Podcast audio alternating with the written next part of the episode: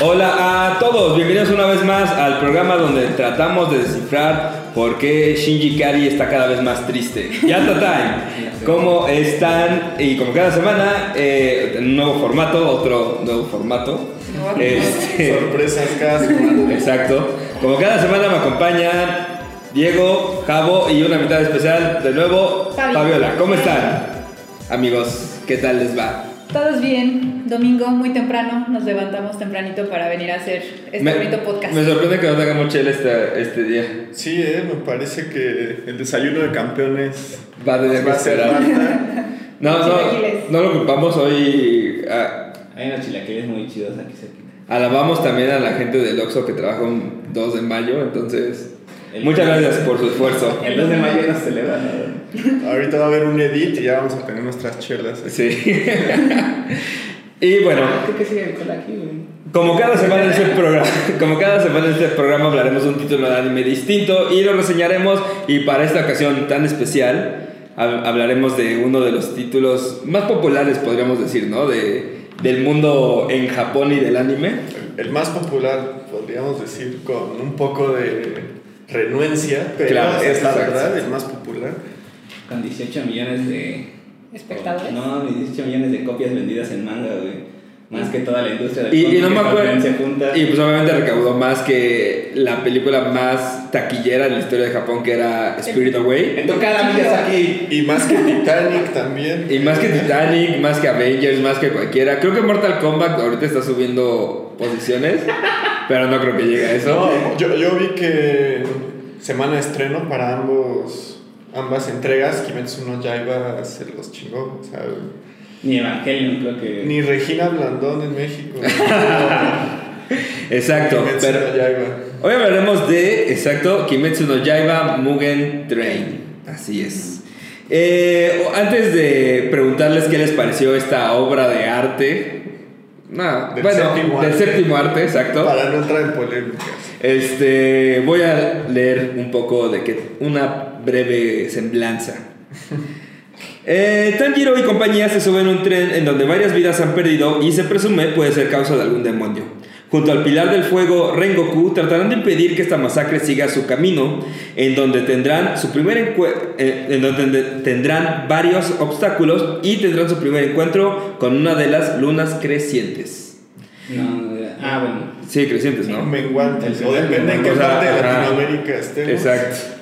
O sea, menguante, según yo, son la es el del tren y creciente son los. Son los demás que han se han Pero me mama que ya viste el spoiler chido del final así. Ah, ¡pum! mira, ya, ahí De estamos.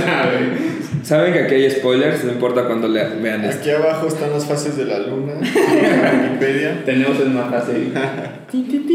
Bueno, eh, quiero preguntarles qué les pareció esta película. ¿Cumplió sus expectativas sin entrar tanto detalle en, en qué les gustó? So- Solamente quiero saber si cumplió sus expectativas en, en- en cuestión de, de lo que se venía diciendo, el hype que venía otra vez. Empecemos con Fabi y después. Eh, yo primero, este, a mí me encantó, independientemente de lo que habíamos comentado en programas pasados del Oscar y eso. Creo que es una película que sí cumple justo antes de, de ir a, a verla. Yo no había leído el manga, entonces busqué tal cual. ¿En qué capítulo del manga empieza Mugen Train? Salió Ujú. que del cincuenta y tantos, entonces ahí leí como todo ese arco que sí está está súper chido, está bien hecho y yo creo que la película sí es muy fiel a esa parte del manga. Entonces sí, está perfecta. La música está increíble, la animación también está con madre, entonces no tengo nada que reclamar. A mí no me quedó de ver. Ok, Gary.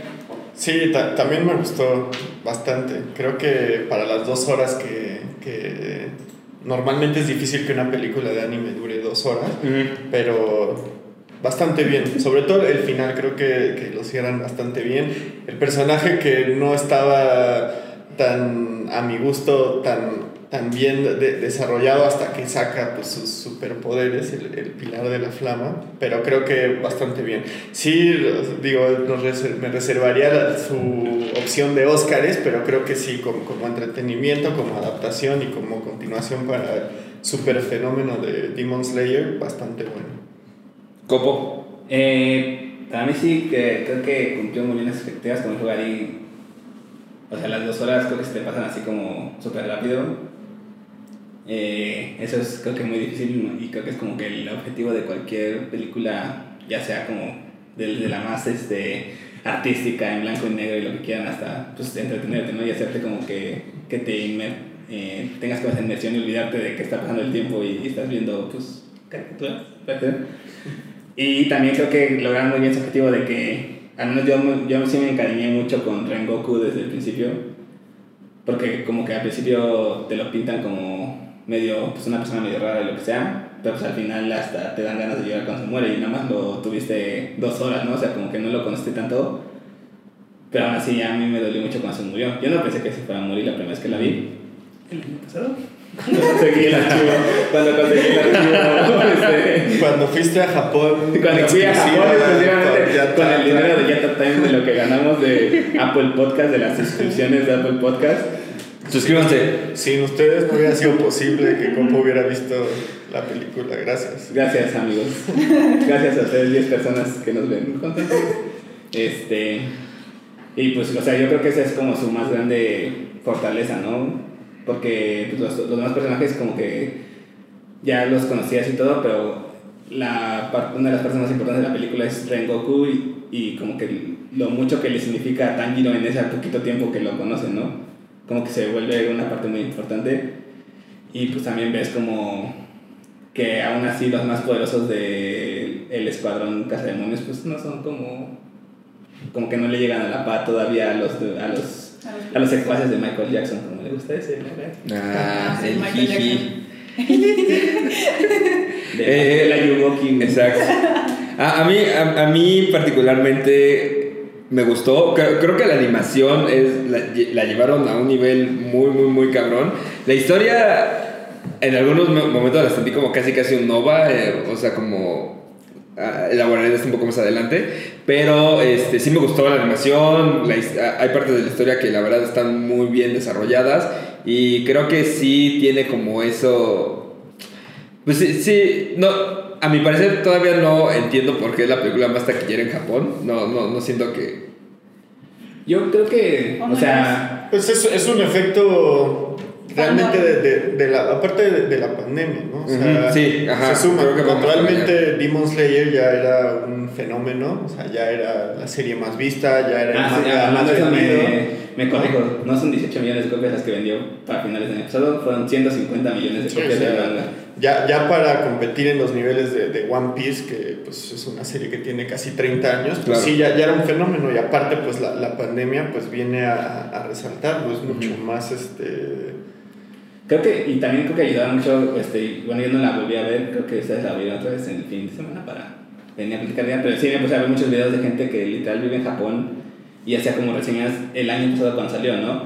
Y, de, y platicaban que pues muchos de ellos son extranjeros, entonces platicaban que se les hacía súper raro cómo en la sala la gente se pone a llorar, porque pues eso no pasa en los cines japoneses, ¿no? Los japoneses no son como que... No lloran. Ajá, o sea, no son de, chicos no de, de, ponerse a llorar en un cine. Y ellos decían que cuando, pues, cuando Rengoku da su discurso y, y muere, todo el mundo estaba llorando en la sala. Como que esa parte del discurso y esa parte de, supongo que resonó de alguna forma con eso de hacer tu deber, aunque pues, sabes que no es como que no hay otra salida como más que la muerte, tal vez les resonó bastante como a los japos y la gente iba, iba, iba y pues un dude platicaba que estaba junto a una chava que estaba llorando así a mares, pero se veía que había visto la película porque ya llevaba un peluche de Rengoku que estaban regalando en los cines. Llevaban grapados sus boletos. Sí, y, traía, su mochila llena de pines de Rengoku. Y la morra estaba llore y llore. Y, y pues, o sea, ya había visto la película porque ya tenía el peluche, o sea, ya lo había comprado desde antes. Entró con el cine con. Le gusta ver a sufrir a la pobre morra. No, más probable. Sí. Eh, ¿Cuántos onigiris le De 1 al 5, cuántos onigiris le ponen a esta película? la historia, por ejemplo, a mí sí me pareció pues, muy sencilla pero pues la animación le da como un ponche así ah, súper cabrón o sea, lo sencillo que hay, ¿no? Y hay momentos como muy emocionantes, como cuando Tanjiro también vuelve a ver a su familia. Que, pues... eso también es muy triste. Yo me aguanté mis lágrimas ahí. El hermanito más pequeño. Ah, sí. Que, que lo anda siempre lo buscando, que ¿a dónde vas? Sí, sí, Las de cocodrilo, sí. O sea, siento que si la historia es muy sencilla y siento que tal vez mmm, ese es de ahí es donde podrían agarrarse para decir, pues no la nominamos al Oscar, porque pues tal vez en cuanto a narrativa no es como que aporte así Ujú. mucho, mucho, excepto en la parte final, que sí es cuando todo parece pasa. Pero pues, la animación yo creo que sí merecía que la nominaran en lugar de... Ah, 100%. ¿Cómo se llama? La de la oveja, que es como stop motion, que cada año nominan una también como la de Pixar. Sí, ya sé cuál dices. Este, Ah. está en la lista de las nominaciones del Oscar. Tienes que nominar stop motion, tienes que nominar este, Ah, una de de Pixar, Pixar. exacto. Así sí. como las categorías los actores, siempre tiene que haber un latino. O sea, por ejemplo, de Soul se las creo, o sea, porque también Sí, la vi no, está- y es, es- Sí, también Soul tiene una animación no muy Pero por ejemplo de se llama Shaun the Sheep, Ajá. una de las películas de Shaun the Sheep británica que estoy seguro de que es un huevo hacerla porque pues, todo es stop motion y el stop motion es súper laborioso y lo que quieran. Pero pues no sé, no, no, la neta yo sí no entiendo cómo no la nominaron. No, no, no sé. No sé, me- creo que la academia tiene algo en contra del anime en general. De. Pues es que puede ser, o sea, sobre el género shonen, que pues no, este... Sí, o sea, yo creo que si hubiera sido algo de Makoto Shinkai o algo así, más, este, tal vez un poquito más profundo y... O Your Name, por ejemplo, Your Name, no sé también porque alguna vez no la nominaron. Por ejemplo. Exacto, que no- Your Name sí, o sea, creo que la historia daba para una nominación, a mi O parecer. sea, hay, hay varias, está Your Name, A Silent Voice, este... Cierto. Ah, de Silent Voice también está bien. Lo que saca haga Miyazaki cuando se vuelve a regresar del retiro, no se está retirado, ¿no? ¿Quién No, ahorita está trabajando en una película. En Ah, diciembre, mira. seguro, ¿no? Se, se estrena. Sí, ¿De, a de qué año no sabemos, pero... Algo en diciembre. De seguro está aprendiendo a usar otro programa de animación digital porque sus, sus, este, sus empleados no saben hacerlo bien como a él le gusta, no sé. Ah, Bueno, sí. Creo que una parte importante de la historia, y creo que es por lo que les digo que la sentí como una ova, es como esta, eh, este uso que hacen de los sueños. Eh, creo que alguien que no ha visto Demon Slayer podría meterse a ver esta película y gracias a ese recurso del sueño podría saber por qué está luchando Tanjiro, podría tener al menos una, bre- una pequeña idea de qué es cada una de las personas que lo acompañan. Eh, porque creo que el usar ese recurso de sueño, y creo que fue muy atinado utilizar este arco para hacer una película, ayuda mucho a hacer una recapitulación de lo que ya hemos visto antes en la serie.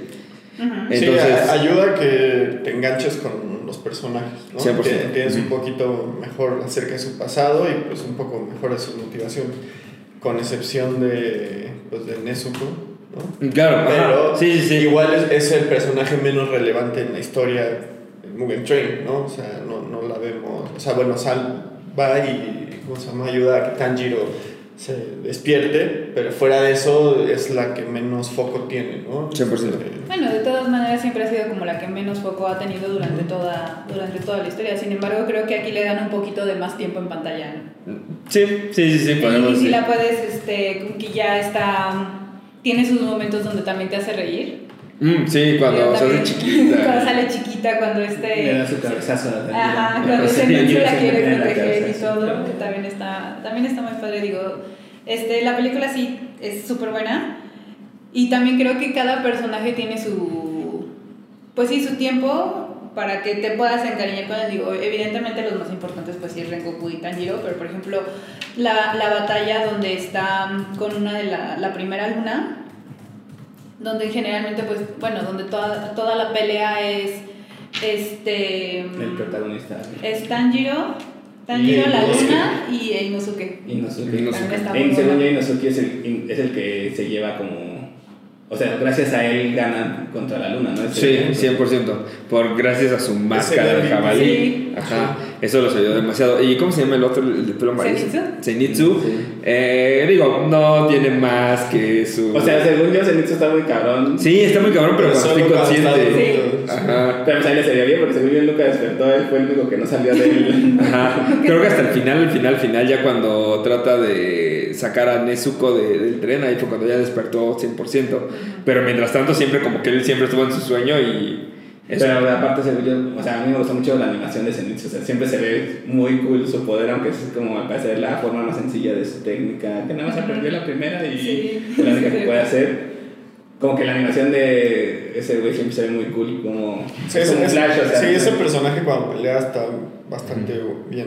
Y, y todavía me gusta que sea, siga siendo un misterio porque es tan bueno cuando está inconsciente, porque ven su sueño y todo está oscuro, no hay nada más Ajá. que más que oscuridad y ese güey caminando y corriendo y asustando a la persona, ¿no? Ah. Pero eso en, en su parte inconsciente, ¿no? Sí, exacto, en su parte inconsciente. Porque, o sea, en la, en la parte Sí, está- tiene sus fantasías, ahí están. Eh, el único que siempre era como, como una constante era Inosuke y su parte de, de su cueva, ¿no? Sí, Gigante. o sea, es que es como un animal, ¿no? Bueno, o sea, Ajá, fue sí, criado sí. en las montañas, entonces, o sea, su- sus motivaciones son muy simples, ¿no? Claro. Sí, o sea, él quiere ser el alfa de una familia, como sí, de ajá, una- exactamente. un grupo de gente y ser el chido y ser el jefe y... Y, y- y yo creo que cualquier persona que puede ir al cine a ver la película, tal vez sin ver el- todo lo que viene atrás esta primera temporada, podría entender un poco de qué es lo que va, ¿no? Sí, creo que no saldría este, haciendo preguntas como si fueran a ver The End of Evangelion, por ejemplo. Ajá, exacto, exacto, O exacto. sea, sí, sí, sí saldrían y pues es una película pues autoconcluyente, ¿no? Te presentan unos personajes, una situación. Sí, o sea, listo. siento que sí podría, o sea, aparte de lo que pasa al final, si quitáramos todo eso y fuera nomás lo del tren, creo que podría ser como, como dice Rich, como esas películas de One Piece, que sí están, ajá, que son, que no tienen como mucho peso en la historia, ¿no? O sea, no, como que no afectan mucho.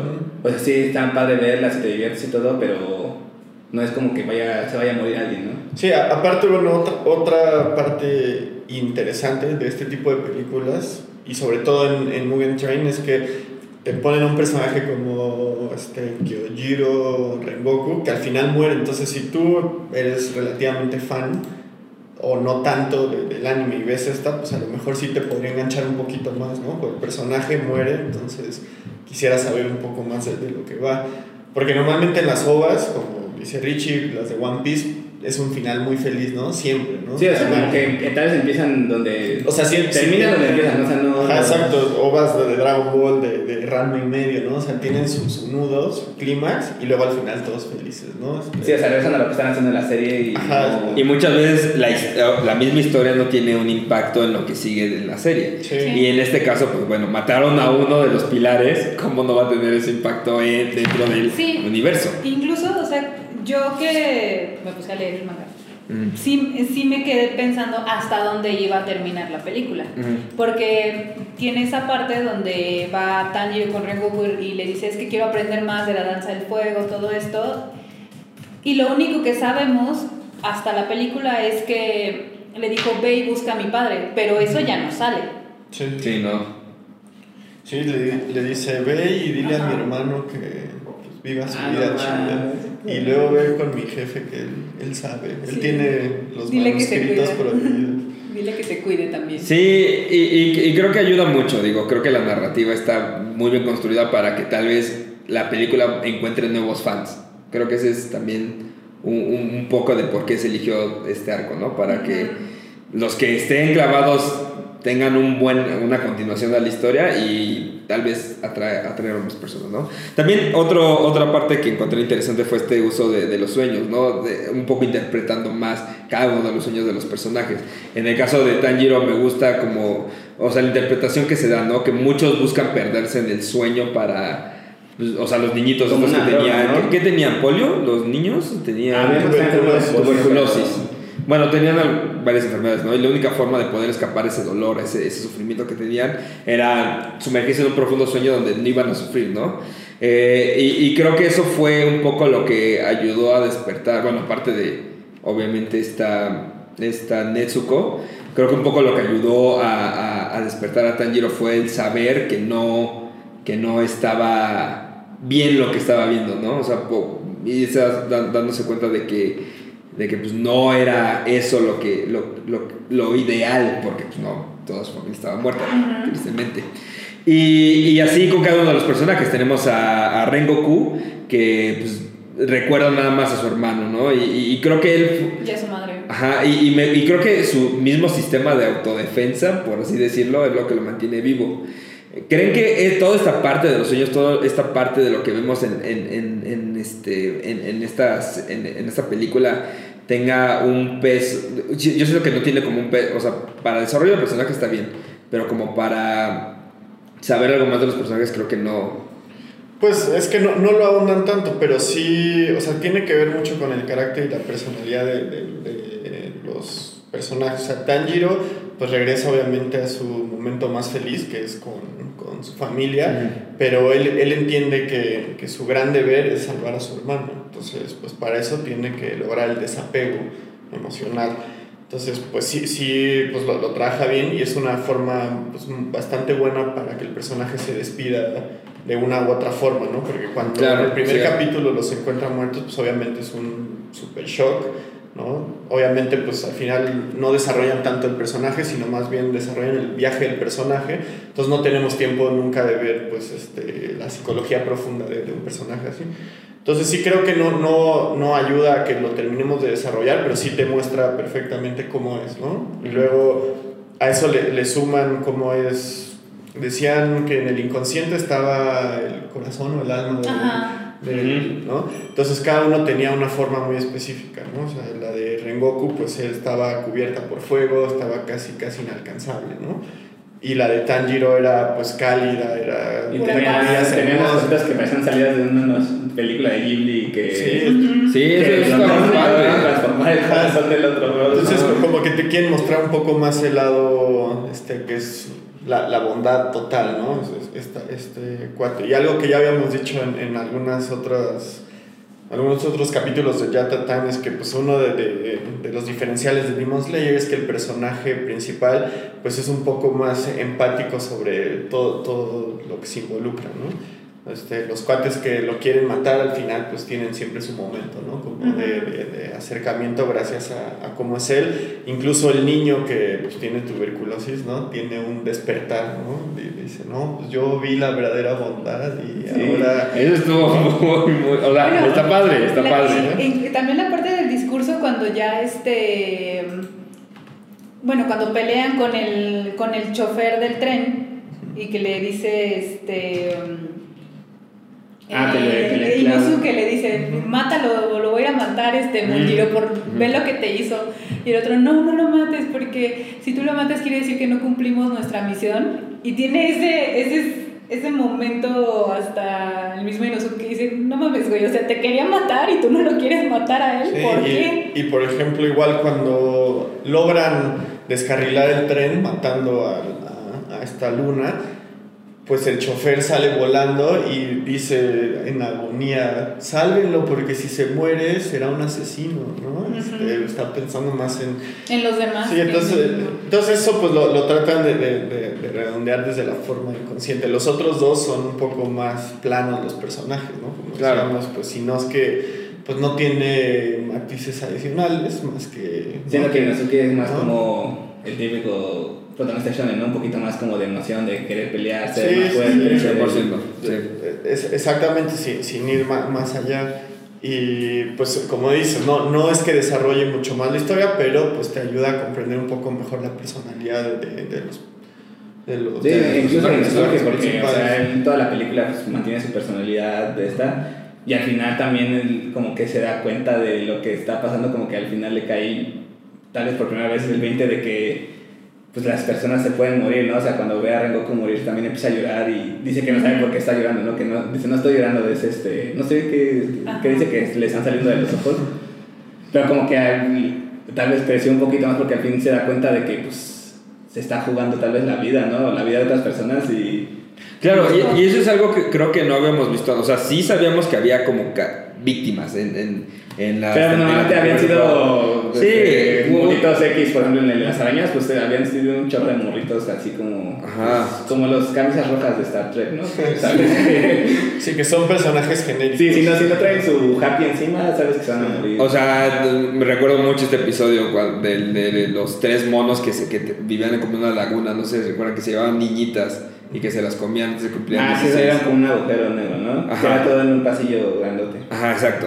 O sea, me acuerdo de eso, pues, te dan a entender que sí se habían muerto un chingo de niñas y que, pues bueno, con la que habían salvado, pues todo eso, ¿no? Pero creo que lo, va, va a esto, que, y creo que esto es importante en esta película, este vínculo emocional que se genera en los personajes en tan poco tiempo. O sea, Rengoku se vuelve una parte tan importante para ellos como, va- vamos a llamarle como un mentor, casi casi, ¿no? Su senpai, por así No sé decirlo. por qué me recordó mucho a Jiraiya, no sé si un poco como por la... Por, como por las cejas, porque Jiraiya estaba pintado como pues del teatro ese kabuki No. Y Rengoku traía como sus cejas también así como, De leoncito. como de leoncito. No sé por qué me recordó un poco a... O sea, a lo mejor el, el diseño del Bueno, y el personaje. hecho de que... se.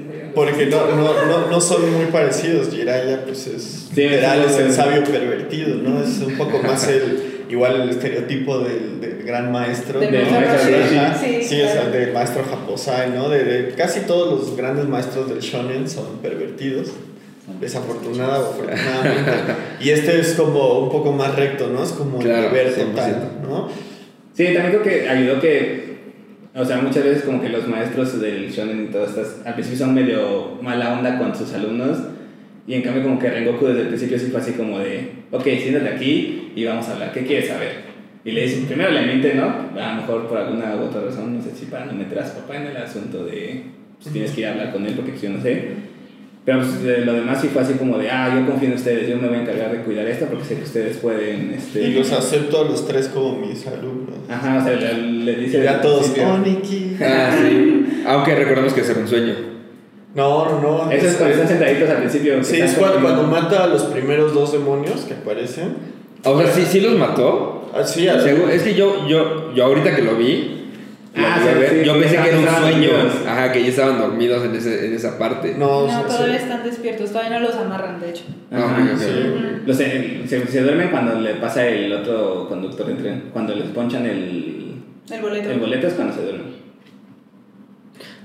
Porque la sangre del demonio es que, es que está en el boleto. Ah, ok, ok, ok, ya, ya, ya, ok, ok, ok, ya, ya tiene sentido. Entonces, bueno, entonces creo, creo que en esta parte, creo que está hasta todavía más emotivo, ¿no? Que, que exista, que, que en tan poco tiempo como en media hora, yo creo, establezcan un vínculo tan fuerte entre nuestro, nuestro grupo favorito de, de cazadores de demonios y este, Ren, Rengoku. Eh, y creo que eso ayuda demasiado y, y hace, hace este efecto que dice al final Jabo de que ves cómo muere Rengoku y, y dices, chale, no, no te tocaba, carnal. Entonces, ¿qué? Apenas si te conocimos, literal. Ajá, exacto. Y, y, y es lo que, lo que pega más. Ahora quiero que me digan qué opinan acerca de este. Si cree. Porque ve- ves todo el desarrollo de la historia y, y, si- y crees que esta luna menguante está muy cabrona, pero al parecer es una luna todavía más cabrona, ¿no? Este. Y no me acuerdo qué número era de la creciente. La La 3. La 3. Yo, mientras más se acercan alumnos, yo quiero pensar que Está más cabrón, sí, 100%.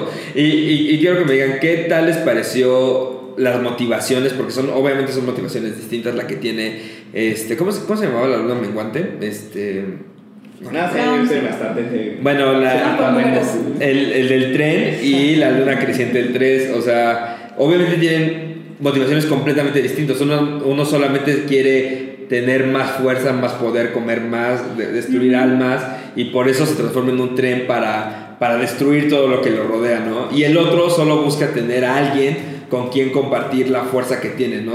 Siempre estar peleando, volverse, ser el ser más fuerte y el, y el cómo lo logra es volverse un demonio y arrastrar a todos los que puedan con él. No es tan, podemos decir que sí, pero no es tan sangriento como el de la luna menguante. ¿Les gustó el desarrollo de estos villanos que, que, se, que, que, que se presentaron en esta película o creen que pudo haber más?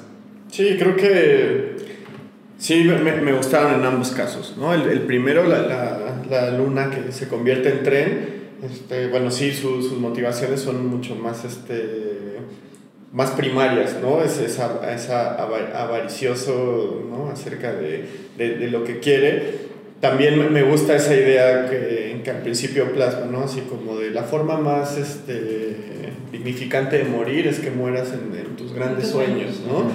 En el preludio a una gran pesadilla, ¿no? Entonces es como un, digo, un tipo más, más primario, ¿no? Lo que busca es el, el sufrimiento, porque es un demonio, ¿no?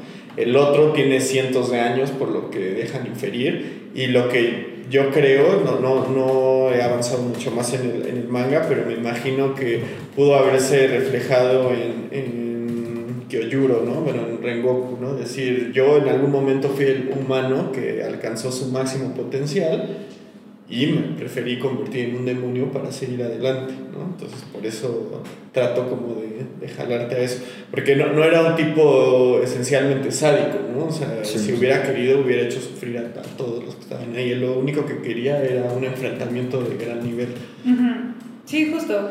Por ejemplo, ahorita que estábamos platicando de, de Inosuke, algo que a mí me encantó de la película es que él de repente sí toma, este, o sea, como que ya sabe que él no es tan fuerte como creía cuando ve pelear precisamente a Rengoku con la, con la Luna 3. Entonces, efectivamente, como dice Gary, es, es, está bien padre esta parte de que, de que lo único que quieras es medirte con otro, a otro que a lo mejor consideras igual que precisamente este, esta luna no, no consideraba a Rengoku como su igual, pero sí decía tienes potencial, si te conviertes, a, si eres un demonio, ya vamos a poder pelear de igual a igual.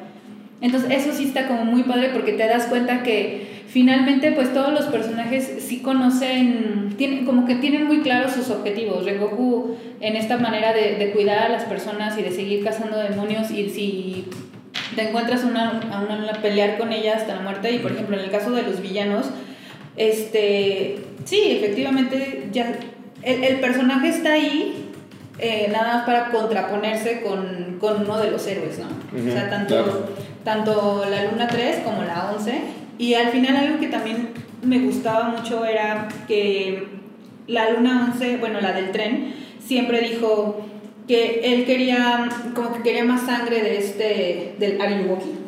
Ajá, sí, sí, sí. Ajá, que dice quiero más sangre porque también quiero escalar, o sea, él no quería quedarse eh, siendo... Quería ser una creciente. Ajá, quería ser una de las lunas importantes, es que en, ningún momento, o sea, como que los tres, cuatro, las cuatro primeras lunas como que nunca se habían movido y ella quería llegar a ese nivel y por eso había hecho lo del tren. Sin embargo, le falló, amigos. Y, pues, y, digo, el, la diferencia de poder es tan cabrona que, o sea, si, si a Tanjiro y a Inosuke les costó matar a esa luna, o sea, hicieron hasta lo imposible y casi arriesgaron su vida por, por hacerlo. No me imagino cómo les hubiera ido a ellos solos con una creciente, ¿no? O sea, Muerte segura. Claro. Sí, y, al final, bueno, también no, sé si en el manga eventualmente vaya a haber un time skip o un momento en el que continúen su entrenamiento. Ya vimos una parte de su entrenamiento pues, un poco más especializado en los últimos capítulos de la primera temporada pero este, sí, eventualmente pues tendrán que dar un salto de calidad. O sea, si vemos a, los pilares, ninguno es un niño, ¿no? Bueno, creo que sí hay uno que es el más joven, pero todos aparentan ser uno que se ve como Ah, como que está todo loco, güey. Ajá, como el de Magiro Academia, el que se transforma en roca. Sí, sí, ¿Ya sabes cuál? Sí, de pelo blanco. Eso, Que se, ve pues, el más joven, pero en general, pues todos son. Sí, ya son. Pues, gente que ha recorrido mucho camino. Exactamente. Entonces me imagino que pues el destino de, los cuatro héroes principales será convertirse en sus respectivos pilares, pero sí necesitan, o sea, imagínate, si este que es el tercero, ¿no? Pudo, pues no relativamente fácil, pero sí este, venció y venció pues, con autoridad a Kyojuro, aunque haya escapado al final. Imagínate al Super Musan Kibutsuji, al rey de los demonios, probablemente su equipo está en, otro nivel. Y, y, algo también que me gustó mucho y que, o sea, me gusta, bueno, no me gustó, me dio como mucho coraje y creo que es como funciona muy bien. Creo que podríamos dividir este, esta película en dos partes. La batalla, o sea, todo el desarrollo que se da contra el tren y la intervención de la luna creciente. Creo que son dos, este, dos dos partes que viven por sí solas y que cada una tiene sus distintos este, matices. En el, en, en el, primer caso del tren, pues es más como acción, más como conocer a los personajes, y ya el clímax, la batalla contra la luna creciente, pues ya es como más emocional, ¿no? Es, es cuando alza como todo lo que... las armas fuertes de la película. Eh, ¿Qué les pareció ese momento? El, que dice en el pilar de la niebla, el de las hojitas azules, que te sus vendas, tiene 14 años. Ahí está. Qué jóvenes. ¿Qué, qué, qué, qué, ¿qué les pareció? Los 14 años? Sí, no, cortándole cabezas a los demonios. Ahí yo, carnal. Sí. Completando el álbum de Panini. Exacto. Eh, ahora, ¿qué, ¿qué les pareció? Creo que el final podemos dividirlo también en dos partes. En el, en, la, en el triste desenlace de Rengoku y en la última parte de la batalla entre Rengoku y, y la luna, que creo que es una de las partes también más emotivas y que a mí me, sentí mucho en el cine. Ese momento cuando lo tiene agar lo atraviesa y, lo- y ya ve que está saliendo el sol y se quiere zafar y, lo y con lo último que queda de fuerza lo, lo detiene, ¿no? Y también cuando se logra zafar y ese momento en que escapa este, no acabó con ninguno de ellos, sino que escapa hábilmente y Tanjiro logra como lanzarle la espada. Creo que esos mo- ese momento, ese como último grito de cobarde, lo sentí Sí. yo mucho en, en el cine, no sé Sí, to- toda esa, esa intervención de Tanjiro ahí gritando. Creo que también es, esta es una parte que influencia mucho en el personaje de Tanjiro porque creo que es la primera vez que vemos que pelea como pelea con un demonio como con odio tal vez como Sí, con, con siempre todos, se- con todos los demás siempre, ha sido- siempre había sido como habíamos dicho como más este, empático era así como de ah pues tuviste problemas y pues aquí como Gary estaba conmigo en el cine literal estaba gritando ay tú sabes no a ver este. Ajá, o sea, eh, creo que es la primera vez que se le ve que pelea con alguien así, ni siquiera con el, el, el del principio, el del bosque, el de las pruebas para convertirse en un cazador de demonios, que, se había, que había matado a sus dos amiguitos fantasmas. y a, todo- a todos los otros alumnos de, de su maestro, como que con él no tuvo tan como ese enojo, ni con ninguno de los otros demonios, como que con él primero que sí fue así de... A ti sí te voy a matar porque pues, te Sí. odio es con él, ¿no? Pues le entró un poco también la, la, la desesperación de, de encontrar su nivel, ¿no? O sea, porque... Sí, o sea, que como que Exacto. dimensionó lo que Sí, era también. Sí, de- y de no, o sea, Tanjiro siempre quiere ayudar, ¿no? Esa es como su, su gran virtud, ¿no? Siempre quiere aportar y pues sabía que no tenía pues, ninguna opción, entonces era un poco la impotencia.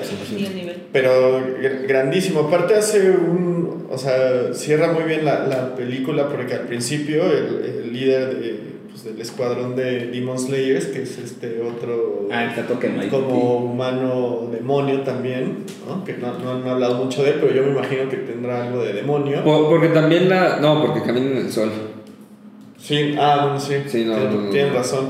Y, y, y dice, ¿Quién se avienta como 10 o 15 nombres, ¿no? Así de Ah, sí, Juan Escutia, Juan de la Barrera, Agustín. Miguel Hidalgo. ¿no? Dice, todos ellos han, han sido matados, digo, bueno, asesinados, pero... Probablemente sean los morritos que murieron en el bosque Ajá. eh, antes de. Ah, y, y- claro. y, y dice el güey, pues mientras haya una voluntad fuerte, no nos hacen pero ni cosquillas, ¿no? Y eso es precisamente lo que representa el pilar de, de El la fuego. flama. Sí, claro. Entonces es un, es un personaje que pues bastante, bastante bueno. Y ya se quedó vacante, amigos. Envíen sus CVs Sí. para ser el pilar de la Ah, y creo que también ayuda mucho que al final vemos cómo reaccionan los demás pilares a, a la muerte, La ¿no? muerte. O sea, que algunos sí es así de los voy a matar a todos. eh, Sí. Otra, la, la chica de pelo rosa se pone a llorar. Otros Mm. totalmente indiferentes. Sí, es Incluso como el mismo ah. cuervo, cuando va a dar la noticia, le ves ahí la lagrimita al cuervo. Ah, sí, el cuervo que está de molestón con. Tanjiro Sí. también se pone a llorar. Se pone triste.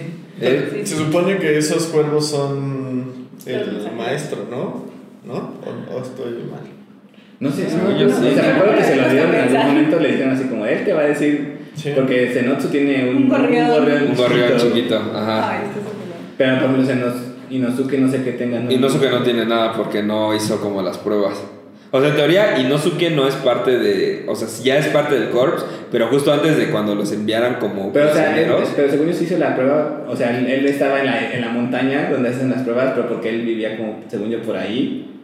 Y, Y- encontró, y- encontró a un güey que hizo como la prueba, ya le había dado sus katanas y se las quitó. No sé qué hizo con el güey, no sé si se lo comió o... Ajá, no, no sé si más bien murió y se quedó las katanas.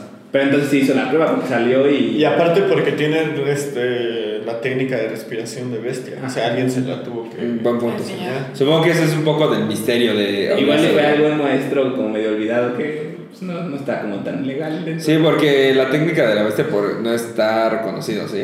Pues no hay ningún pilar No hay de... pilar, de- ajá, no, no- no es un elemento según yo, porque se explica ¿no? que son elementos. Digo, o sea, hay un pilar de veneno, güey. Y está el de la niebla igual. Ajá. Pero según yo, ese es un subelemento de. La niebla es subelemento del agua. El veneno sí no sé de qué sea subelemento, pero. ¿De cuál? La niebla, creo que, o sea, te explican. Se divide en agua, fuego, y cada uno de esos tiene como un subelemento, que es Sí, sí. niebla. y- Ya. Bueno, en esa parte creo que, que nos hizo llorar a todos. Y ahora, otra parte importante dentro de la película, al, al menos creo que de narrativa, creo que ya hablamos de todo. ¿Qué les pareció la animación? A mí personalmente la animación está a otro nivel en cuanto a lo que vemos normalmente de anime.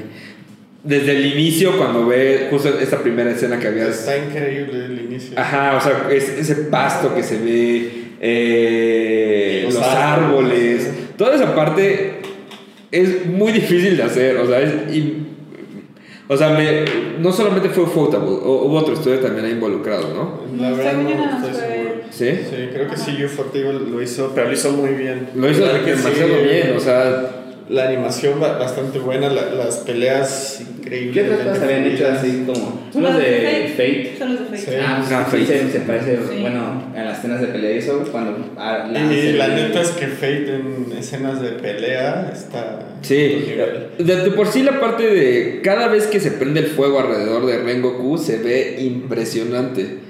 Sí, tiene cómo pasa el tren, toda su parte. agüita también se ve bien bonito. Sí. Ujú. Y, y, y creo que, bueno, a mi parecer creo que hicieron un muy buen trabajo, no sé ustedes qué les No, parece. increíble. La verdad es que sí, eso. O sea, un logro técnico bastante bueno. Claro. O sea, Totalmente, Definitivamente. Sí, yo creo que si, si por algo la iban a nominar al Oscar, o tendrían que haberla nominado al Oscar, es por la animación más que nada. Porque, o sea, sí, la historia sí te llega y todo, pero te digo que es muy, como medio sencilla y tal vez un poco muy de nicho, como para si las personas que. Sí, de- de- definitivamente. O sea, sí creo que si alguien que no tiene nada que ver con el anime la, la ve, pues. O sea, No la disfruta como uno. pro- probablemente se entretendría porque está pues, bien hecha, porque está bien animada, pero de eso a. ¿no? Sí, o sea, como a decir, ah, es que está pasando todo esto y las que sabes de demonios y quiero saber qué, por qué el señor ciego este, se va a morir o qué tiene los ojos. Sí, es, es ahí todo, todo un, todo, todo un, este, una combinación de cosas. Pero sí en el apartado de la animación bastante Sí, no, o sea, es- no to- todo, o sea, desde o sea, la- las escenas estáticas que normalmente son o sea, paneles inamovibles, desde ahí está muy bien hecho porque cuidan muy bien los fondos, hasta las coreografías en las peleas, o sea, Sí, la última está- el este la luna Cuando, están, creciente. ya están, ah, cuando están dando el golpe final, que sale como el lobo este de fuego, no sé, o era un león, no sé qué era de. A veces se ve impresionante. Eso hubiera durado un poco y creo que hubiera sido perfecto. Para mí esa parte creo que estuvo No, muy pues corta. es- el, el, el clímax está Sí, buenísimo, o sea, sí, pero yo le hubiera dado a lo mejor dos o tres segundos más a esa secuencia y hubiera quedado perfecta. Incluso cuando están parados, que están peleando, que se hacen como unos paneos, o sea, que están como de lado y luego como se que hacen como un zoom a la, casa de- a la cara de Rengoku para que hablen. O sea, no sé cómo hicieron esa animación, supongo que hacer como animación 3D porque pues, Sí. supongo que a mano estar muy cabrón animar algo así. De por sí el tren, Sí, o sea, es- todo, es 3D. El tren todo el tren chido. 3D es 3D y se ve muy orgánico dentro de... O sea, también ayuda creo que mucho que... Creo que si hubiera sido de día, veríamos ahí como algunas cosas, ¿no? Por, por los efectos de iluminación, pero creo que ese, ese vibra de oscuridad ayuda a que se... que todo... ¿Cuál es la palabra? Blendear, eh, todo se... Integrar. Asimile, se como- Ajá, sí, exacto. Integra. Sí. Todo se integre, todo se integra mucho mejor. Sí, Exacto. claro.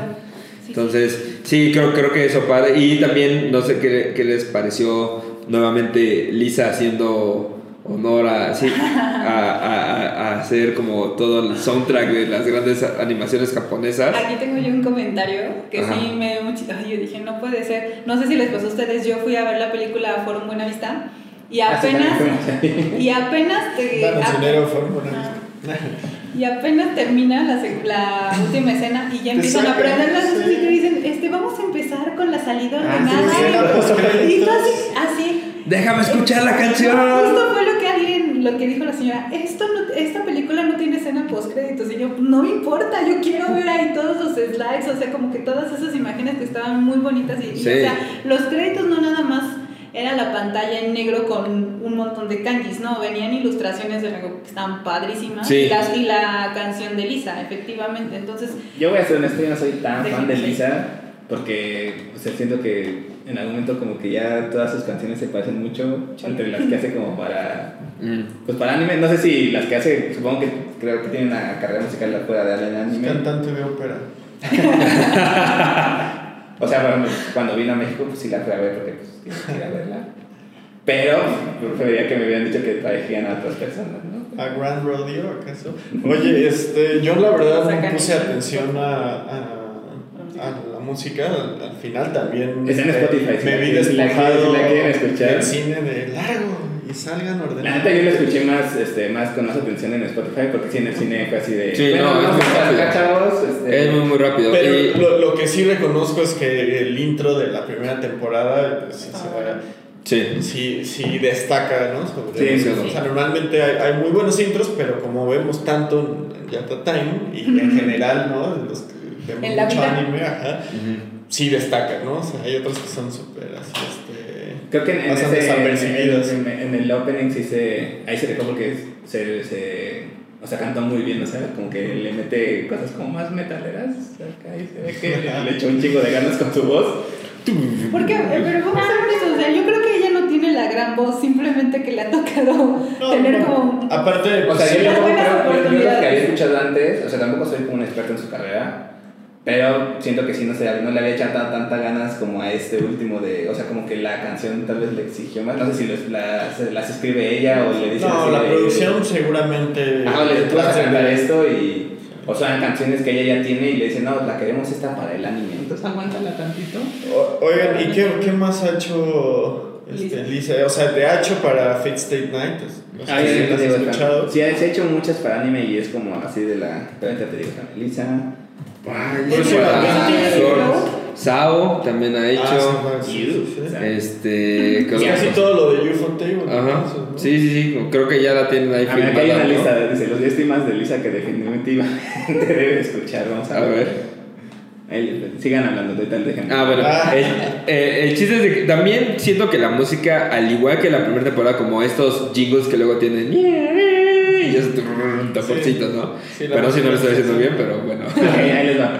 Hizo el opening y algunas canciones para una cosa que se llama Angel Beats, que yo me acuerdo que es como una serie Sí. medio viejita, nunca la vi, pero pues es- era como... Nunca hubiera pensado que sí. Angel Beats hizo como un chingo de canciones para Angel Beats. Fate Stay Night, una que se llama Disillusion, que ese es el ending, creo. Otro para Fate Zero, es el opening. Ajá. Ah, ay, güey. Mahoku Koku no Rotusei, no la conozco. Ni idea. Otra que se llama Mekaku City Actors, que está muy chida, que es el opening. No, tampoco la. Pero pues la canción, la neta no me acuerdo. Un chingo de, de Nisekoi. Esa fue en algún momento muy popular. Era, de, era como una comedia romántica. De un güey que no sabía si quedarse con alguna morra o con. Ah, Como les el clásico dilema, ¿no? Seguramente la viste en algún momento, fue como muy popular. Yo nada más vi tres capítulos y después lo dejé porque pues, tengo mejores cosas en que gastar mi tiempo. Eh, y, y bueno, creo, creo que todo eso parte, la música, la animación, todo hace que la película, Online, el opening 1. la película fluya muy bien, ¿no? Creo que tenga un muy Sword buen Online este, 2, el, el ending 2. Y Sword Art Online 3. Sword Art Online 3, el ending 3. Wow. Y también creo que Gons, quién sabe qué diablos. A mí me gustaba mucho una Pésima lista, la mitad son Ajá. temas de Angel Beats que nadie vio, me parece. No, a mí me gustaba mucho una canción, bueno, me sigue gustando mucho una canción de ella que se llama Crossing Field. No me acuerdo si fue Es de creo. Ah, bueno, está chida. Como para correr ahí.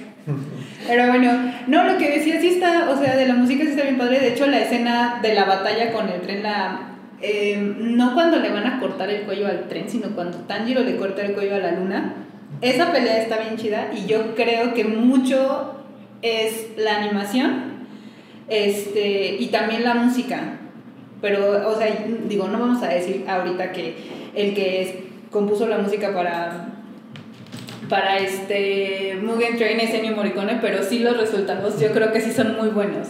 Sí, y, y funciona demasiado en el, en el sentido de, de que te lleva, sabe, como que la música te lleva un poco a qué es lo que va a pasar. Hablando un poco también de esa parte de la escena del tren, esa batalla es muy buena y, y creo que está muy bien animada la parte de cómo Tanjiro se, se está suicidando a cada rato. Yo cuando lo vi dije, ¿qué día? O sea, ya en algún momento pensaba que se iba a suicidar él mismo. Pues casi lo casi lo logra. Y pues el Pero único hay unas partes en las que sí se ven ¿no? literal cómo tiene la espada aquí. O sea, sí, ya iba, o sea, cayó como en la ilusión y llega Inosuke a decirle, hey, Cálmate. esto es la vida real. O a menos que todo sea un sueño y todavía siguen el tren. Sí. Inception. De, de hecho, estaba viendo que está basado el arco de Mugen Train en el capítulo final de la tercera temporada de Mob Psycho 100, cuando van en el tren. Ah, claro, claro, claro, es, claro. Es este, la, la misma este, historia que todos entran en, en sus propios sueños Ajá. visiones. Que el único que se queda ahí atrapado es este Reagan, ¿no? Sí, Sí, porque sí. se que no tiene poderes. Y, y de hecho también un poco, hablando de Inception, como que la, la, la idea de la cuerda da un poco a cuando se meten en los sueños de otras personas, ya ves que Sí. todos están conectados en un solo Para lugar. el jalo, Ajá. ¿no? ¿Cómo se dice? El tiro. El tiro. Entonces también hay un shout out a, a Christopher Nolan. Eh, y bueno, creo que eso es lo único que tengo de esta película. Ah, ahí les va, encontré una lista mejor. eh, hizo obviamente Granger de Demon Slayer, Crossing Fear de Sword Art Ah, Online, es chida. Outside de Fate Zero, From the Edge of Demon Slayer, Rally Go Round de Nisekoi, My Soul, Your Beats de Angel Beats, Date Atashi no Hero de My Hero Academia, Ah, es neta. cierto. Thousand Enemies de Angel Beats también. Ah, pues Angel Beats. Pues esa fue una gran serie, es Angel Beats. No More Time Machine de Sword Art Online 3. Shine Dates, otra vez de Angel Beats. Mahoka, esa nunca la he visto. Rising Hope de Mahoka, no sé qué es esto. Mm. Ash de Fate, Fate Apocrypha. Headphone, esta es Mekaku City Actors, está chido. Headphone Actor, más de Mekaku City, eh, ya. Un chingo, al parecer. A ver, bueno, bus- busca. Google voy a tener suerte. Top 5 canciones de Lisa que no son de anime. Pues aquí viene su discografía, y sí tiene varios discos. Bésame mucho. Bésame mucho, Andrés. Pero bueno, creo que eso es lo que tengo de Mugen Train. ¿Alguien quisiera comentar alguna Oye, otra cosa antes de esta señora. Pues la parte que sí está, lo que mencionamos al principio, que vino como a rescatar la taquilla. No sé cuál sea el top 1, pero ahorita sé que estuvo en el estreno. En, aquí en México fue top 2.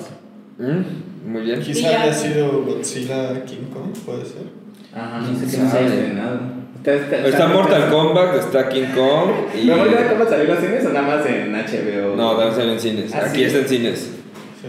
Ah, yo pensé que. Y este. Si alguien la fue a ver, avísenos. Ajá. Y ya que ya lleva medio millón de espectadores, lo cual yo creo que está súper bien. Aquí en México. Sí, pues es- yo creo que también va a ser de los, de los más exitosos. Sí, también recordemos que no. O sea, en, en teoría le hubiera tocado concursar contra Black Widow y no sé con qué otra película. O sea, creo que sí lo hubieran enterrado si hubiera. Sí, contra las de Marvel que están como posponiendo. Pues ya claro. veremos, al final es un efecto de, de- de la pandemia, habla de, de un nicho muy este, trabajable que es este pues Exacto. todos los otakus y los otakus de closet, ¿no? Que, Que nos hacen salir del closet. Sí, y que, sa- o sea, y que aparte van en tiempos de, de pandemia como sucedió en, en, en Japón. Claro. Entonces es algo muy interesante pues, para que la, la industria los tome más en cuenta, para que haya más películas, haya más exposición. Y eso pues al final siempre es una noticia Y, positiva. y, y también me gustaría, o sea, creo que fue buena idea, digo, también, volvemos a decir, es pandemia, no, sabemos, no hay tantas películas. o sea, no, no, hay- no es, no es que diga que hay tantas películas ahorita, pero creo que la distribución estuvo muy bien. O sea, había, al menos el, final, el fin de semana del estreno, batallé un poco de encontrar boletos, pero digo, al final del día se encontramos, si encontramos Para el mero estreno. para el mero estreno y, y creo que la distribución estuvo muy bien porque estaba en varias salas. O sea, entiendo que no todas las salas puedan poner la película, pero sí estuvo bien repartida. No sé si tal vez ahorita le ayudó justo eh, la pandemia, tal vez no haya tantas películas estrenándose. Claro, Sí. Que le hayan 100%. dicho, bueno, pues puedes poner Porque no- normalmente las películas de Konichiwa no tienen más de una sala. Ajá. O sea, casi como no hay Una o dos funciones al día. No está, no está nada de Marvel, no hay nada ¿Perdón? A mí siempre me han tocado dos. O sea, son dos, sí, exa- exacto, son dos funciones. Y ya. Y ya, Sí. por día. Por, en, en un complejo, nada más. O sea, en Diana me acuerdo que una vez, no, creo que la de My Hero Academia la fue a ver a Diana. Ah, fue, fue contigo, ¿no? No, me fuimos hasta pin- pinche lejos, güey. Ah, sí, El sí. pinche Uber me salió bien Ah, em- empecemos por ahí. Fuimos a ver My Hero Academia a un lugar apartadísimo. Creo que fue por, por Fortuna o algo. Encuentro Fortuna un poquito más adelante. Entonces, me acuerdo que llegamos ahí y nada más, eh, nada más tenían dos funciones. Una en la, ta- en la, en la tarde y otra hasta la noche. Pues, sí, bueno, ya vamos a verlo hasta la noche. Ah, yo vivo por Encuentro Fortuna, ¿eh? Por Ah, cierto. Bien pinche, bien. Fueron como 150 baros de crudo, güey. Entonces, pues sí, digo, o sea, la distribución funcionó de, mas- de maravilla. Quiero agradecer a, a los distribuidores por, por Ah, hacer eso. Chihuahua. Kika que le invité Bueno, y que me dejó, Ah, me dejó en pues, visto. pues había dicho que sí, después nos dejó en visto. Sí. Ya cuando hubo 500 mil espectadores, sí. canceló inmediatamente. No. Dijo, chango, estoy muy ocupado. Pero sí, muy buena película. Creo que, o sea, sigo sin creer, o sea, creo, como dice Gary, es un efecto de la pandemia que sea una de las películas más taquilleras. Es buena, es muy buena película, pero a mi parecer creo que no es tan buena como Spirit Away, al menos en, en mi opinión. Sí, Ah, otra la cosa. verdad. Te la Además, pelas tú y Miyazaki.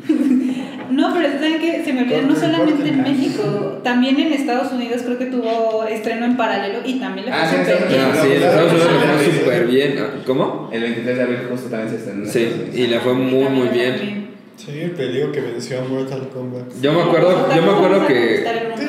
Yo me acuerdo que en un lugar donde me quedé había el que estaba haciendo el aseo traía su playera de Mugen Train. Y estaba. Ah, Ah. ¿Y no lo saludaste, güey? sí, la Estaba agarré dije, ah, acá muy buena playera. Y nada, hizo así. Ah, Sí, güey, Le pasaste haciendo- una espada, güey. Pero sí, o sea, creo que. Y, y fue en Estados Estados Unidos. O sea, creo que el impacto de esta película, pues sí, ayudó mucho. O sea, creo que está sacando lo mejor de. De No sé, esto. no sé cómo haya sido la distribución. Pero es que ya supongo que. ¿Quién distribuirá ya en Estados Unidos? Este. Ajá. Bis, Bis, bis, ¿no? bis, bis. Ah, sí, probablemente.